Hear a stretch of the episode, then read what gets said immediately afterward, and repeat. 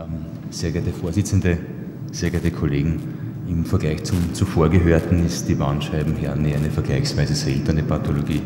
Und noch seltener ist es, dass die Bandscheibenhernie tatsächlich eine invasive chirurgische Therapie benötigt.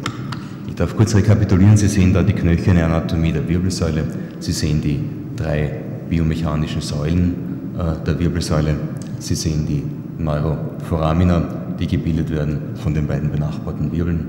Sie sehen die Anatomie der Bandscheibe an sich mit dem Annulus fibrosus, dem darin liegenden, mehr oder minder galertartigen Nucleus pulposus und der Möglichkeit zur degenerativen Veränderung der Bandscheibe mit den in der Regel kaskadenartig auftretenden Veränderungen.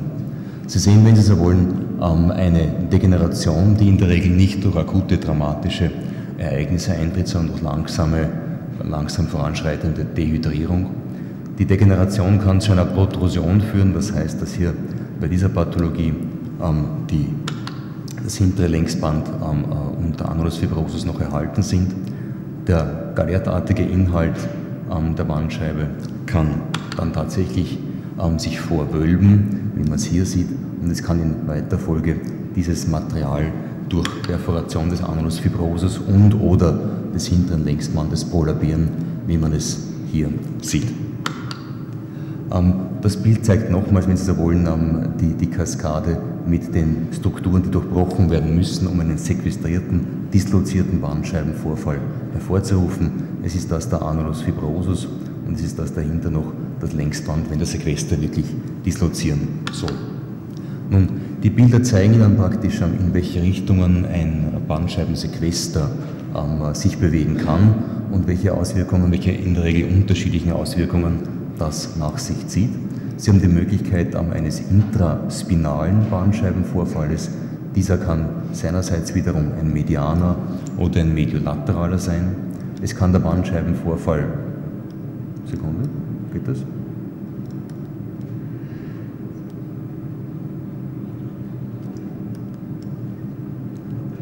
Will nicht. Okay. Der Bandscheibenvorfall kann ein intraforaminärer. Ein bisschen müde ist es, gell? Dann verwende ich selten, aber es geht schon. Kann ein intraforaminärer sein oder er kann ein extraspinal lateraler sein. Das hat wesentliche Implikationen für den klinischen Verlauf. Sie sehen hier die schematisch dargestellten Möglichkeiten eines Medianum oder in dieser Richtung projizierenden mediolateralen Bandscheibenvorfalles und hier die Möglichkeit dann eines lateral weisenden Bandscheibenvorfalles. Und die betroffene äh, segmentale Nervenwurzel ist entsprechend eine unterschiedliche. Der intraspinale Bandscheibenvorfall wird die Nervenwurzel affizieren, welche intraspinal immer am nächsten steht, ZB im Segment L4, L5 bis 1 zum Beispiel, die Nervenwurzel S1 und nicht die Nervenwurzel L5. Ein intraforaminärer oder lateraler Bandscheibenvorfall kann die darüber liegende Nervenwurzel affizieren, welcher im Foramen oder extraspinal tangieren kann. Ist das ähm, immer so exakt zuordnenbar? Nein. Im Prinzip ist es so, dass ein jeder große intraspinale Bandscheibenvorfall alle darunter abgehenden Nervenwurzeln intraspinal in einem solchen Ausmaß komprimieren kann, dass auch darunter liegende Nervenwurzeln durch einen darüber gelegenen medianen oder mediolateralen Sequester komprimiert werden können und die neurologische Symptomatik sich daraus erklärt. Das heißt, es gibt Lokalisationen, in denen die Nervenwurzeln ausweichen können, median zum Beispiel, und es gibt Lokalisationen, wie hier schematisch und auch im MR dargestellt, wo vergleichsweise kleine Bandscheibenvorfälle, weil kein Platz zum Kompensieren, zum Ausweichen da ist, intraforaminär, quasi strategisch gelegen, ähm, relativ heftige Beschwerden, Therapie refraktär und bereits bei kleiner Größe mit motorischen Ausfällen kombiniert hervorrufen können. Neben dem Umstand, dass ein Bandscheibenvorfall an sich sequestrieren kann, kann der Sequester auch noch dislozieren, und zwar in axialer Richtung, ähm, deszendierend oder aszendierend in diesen beiden Beispielen. Das heißt, wenn man dem Patienten eine, in schweren Fällen die chirurgische Therapie beschreibt, dann ist dann das Ausmaß ähm, der Invasivität der Behandlung in einem wesentlichen Maß abhängig vom Ausmaß der Dislokation des Sequesters, weil dann die Sequester zu extrahieren, mit Glück kann man sie rausziehen. In vielen Fällen sind knöcherne Erweiterungen des Zuganges mit entsprechend größerer Invasivität der Therapie erforderlich. Nun, Die Klinik ähm, eines lumbalen Bandscheibenvorfalls ist ähm, jene einer intraspinalen, intraforaminären oder extraspinalen Kompression eines Spinalnerven. Das heißt, der Patient hat eine Ischialgie, der Patient hat eine radikuläre Sensibilitätsstörung, in schweren Fällen eine Parese und eine Störung ähm, der Reflexbögen. Das heißt, für uns und natürlich in schweren Fällen Massenvorfälle können zu einer Kompression der Kauderfasern führen mit der typischen Reithosenhypästhesie, der Blasen, der, der Sphinkterstörung hin bis zur Querschnittlähmung. Die Sensibilitätsstörung ist radikulär, wie ich gesagt habe, ebenso auch das motorische Defizit mit der Einschränkung, ähm, dass große intraspinale Bandscheibenvorfälle an sich jede darunterliegende motorische und sensorische Läsion erklären können. Nun, ähm, welche Beschwerden können mit der Operation prinzipiell behandelt werden und welche nicht? Behandelt werden kann all das, was durch die Kompression der Nerv einer Nervenwurzel oder mehrerer Nervenwurzeln oder darüber liegend, also cervicotorakal, durch Kompression des Rückenmarks erklärbar ist. Also die Parese, die Sphinkterstörung, die radikuläre Sensibilitätsstörung. Das heißt, in unserem Fall die Ischialgie. Nicht behandelbar ist ähm, der, lo der lokale Kreuzschmerz. Nicht behandelbar in anderen Segmenten die, die, der, der, Rückenschmerz, die Zervikalgie etc. Nun, die Indikationen zu einer, sagen wir mal, invasiven Behandlung, in der Regel ist das eine mikrochirurgische Operation, ähm, sind frische, schwere Paresen, in der, im cervicotorakalen Bereich die Mühlon-Kompression, also die, das klinische Bild der, der spastischen ähm, Paraparese und die äh, Blasenmastdarmstörung, also das Conus-Cauda-Syndrom, wobei in vielen Fällen bei großen lumbalen Bandscheibenvorfällen eine exakte Differenzierung relativ schwierig ist. Relative Indikation ähm, ist vielleicht ein, ein, ein, schlechtes Wort. Ich glaube, ähm, man spricht heute von Empowerment. Man muss dem Patienten die, die Dinge erklären und er, er, entscheidet sich dann. Relativ heißt praktisch, man empfiehlt die Operation, wenn es vernünftig erscheint und wird dem Patienten nicht, nicht inquisitorisch die Operation nahelegen, wenn er ganz anderer, ganz anderes Ansicht ist. Ja. Leichte Paresensensibilitätsstörung und der Schmerz. Nun, das Ziel der Bandscheibenoperation ist die Druckentlastung der, der nervalen Strukturen. Das ist dann immer dann möglich, wenn die Bildgebung einen Befund ähm, erbringt, ähm, der durch einfache mechanische Dekompression eine Heilung oder zumindest Besserung, Linderung der Beschwerden wahrscheinlich erscheinen lässt, was nicht immer der Fall sein muss. Zweitens, die Formulierung ist vielleicht auch ein bisschen, ein bisschen holprig, soll aber heißen, dass ähm, neben der Sequestrektomie, also das Entfernen des, des raumfordernden Sequesters, in den meisten Fällen versucht wird, das residuale Bandscheibengewebe aus dem Bandscheibenraum ebenfalls zu entfernen, um Rezidivbandscheibenvorfällen vorzubeugen.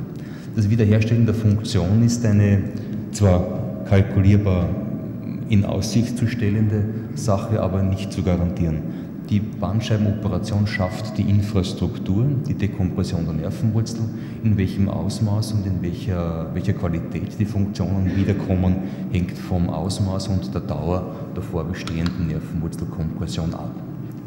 Nun, die an sich denkbaren ähm, Entscheidungsweichen in der Behandlung sind das konservative Vorgehen, die klassische Bandscheibenchirurgie, Dazu gehören letztlich auch von mir als Punkt 2b, wenn Sie so wollen, endoskopisch assistierte Verfahren, die von rein endoskopischen zu unterscheiden sind und eine Reihe anderer Verfahren, die ich am Schluss noch kurz beleuchten möchte. Nun, das konservative Vorgehen stellt natürlich darauf ab, dass in der überwiegenden Mehrzahl der, der Fälle, in der Regel je, je jünger der Patient, desto aussichtsreicher ähm, das Bandscheibengewebe durch Dehydrierung in einem Ausmaß an Volumen verlieren wird, ähm, das mit konservativ unterstützender Therapie in den meisten Fällen ähm, eine, eine, eine Operation vermieden werden kann. Die Operationsindikation anhand dieser Bilder kann man sich einfach so erklären, dass es ähm, Schwere und äh, Größe von Bandscheibenvorfällen gibt, in denen die natürliche Dehydrierung so langsam voranschreiten wird, dass die Nervenwurzel bis dem Zeitpunkt, wo dieses Stadium erreicht ist, bereits irreversibel geschädigt ist. Das ist die Indikation zur Operation, wenn man so will. Natürlich kennen alle diese, diese Verläufe, wo praktisch größere Bandscheibenvorfälle durch konservatives Zuwarten und durch Dehydrierung praktisch vollständig rückgebildet sind. In Abwesenheit von Parese und mit einem complianten Patienten gibt der Erfolg in vielen Fällen recht. Und der Verlauf, wenn Sie so wollen, ist nur im ersten Jahr besser nach Bandscheibenoperation und in den darauffolgenden Jahren sind, sind die Daten relativ diskrepant, aber es ist mit einer hohen Wahrscheinlichkeit so, dass ähm, Patienten ohne schwerer Parese, ohne extremem Leidensdruck nach Jahren unter konservativer Therapie zumindest nicht schlechter aussteigen. Das zweite, die Bandscheibenchirurgie. In wenigen Fällen, wie anfangs erläutert, wirklich zwingend indiziert, ist es in den meisten Fällen ein Eingriff, der nach Möglichkeit minimalinvasiv mikrochirurgisch durchgeführt wird. Das Ziel ist es praktisch intraspinal ähm, am Duralsack vorbei nach ventral die Bandscheibe und den Sequester zu erreichen.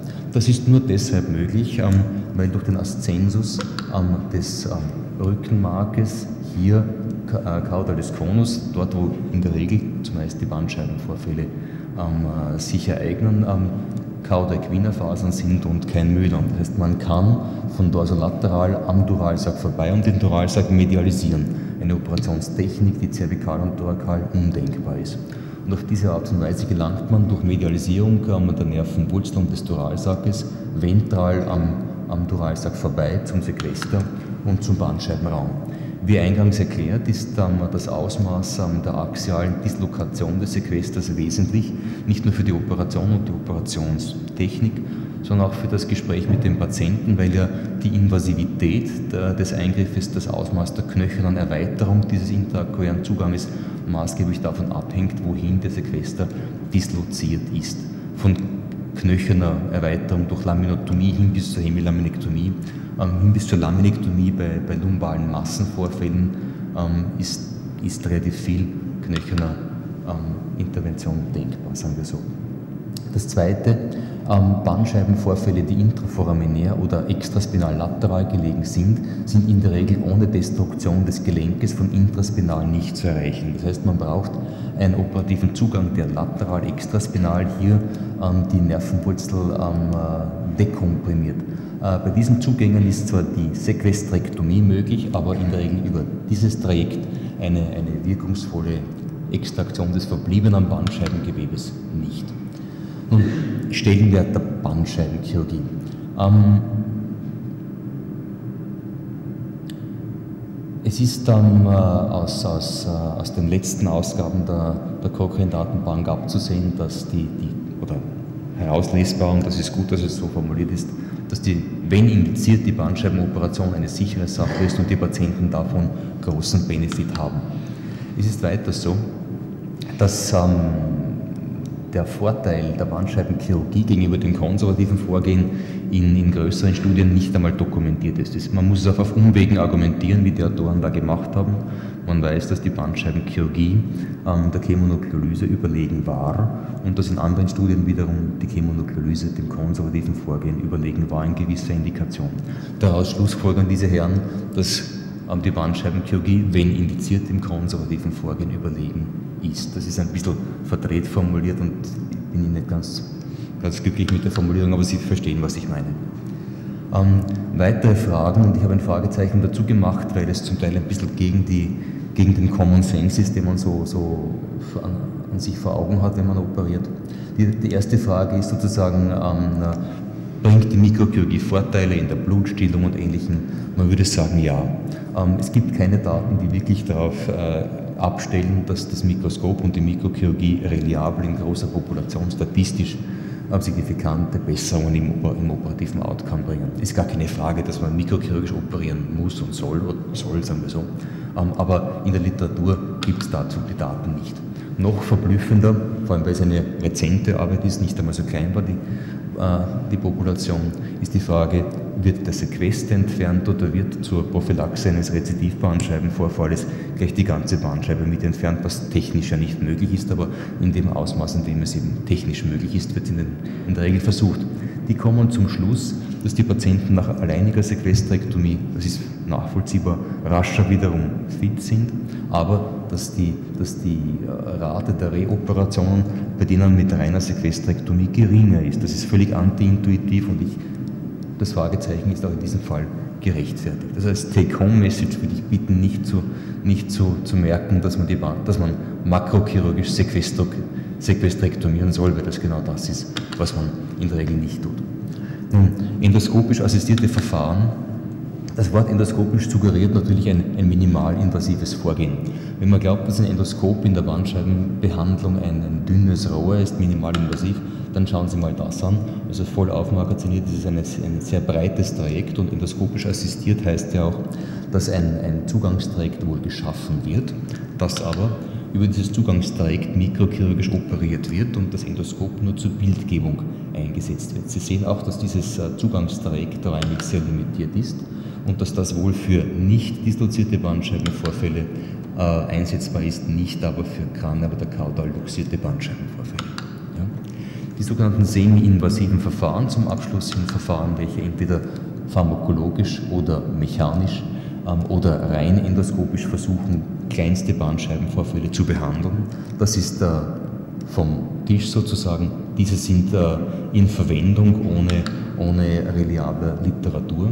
Das Einzige, was sich hier subsumieren ließ, und das ist eine, eine rezente Publikation, diese sind certainly worse than microdiscectomy. Ja? Und these procedures should be regarded as research techniques only. Ja? Das wäre praktisch die für mich ähm, adäquate Take-Home-Message und bei dieser kurzen Zusammenstellung sind Dinge wie Vertebrostenosen, Rezessusstenosen, Foramenstenosen, das Bandscheibenleiden an sich, alles gar nicht erwähnt. Dankeschön.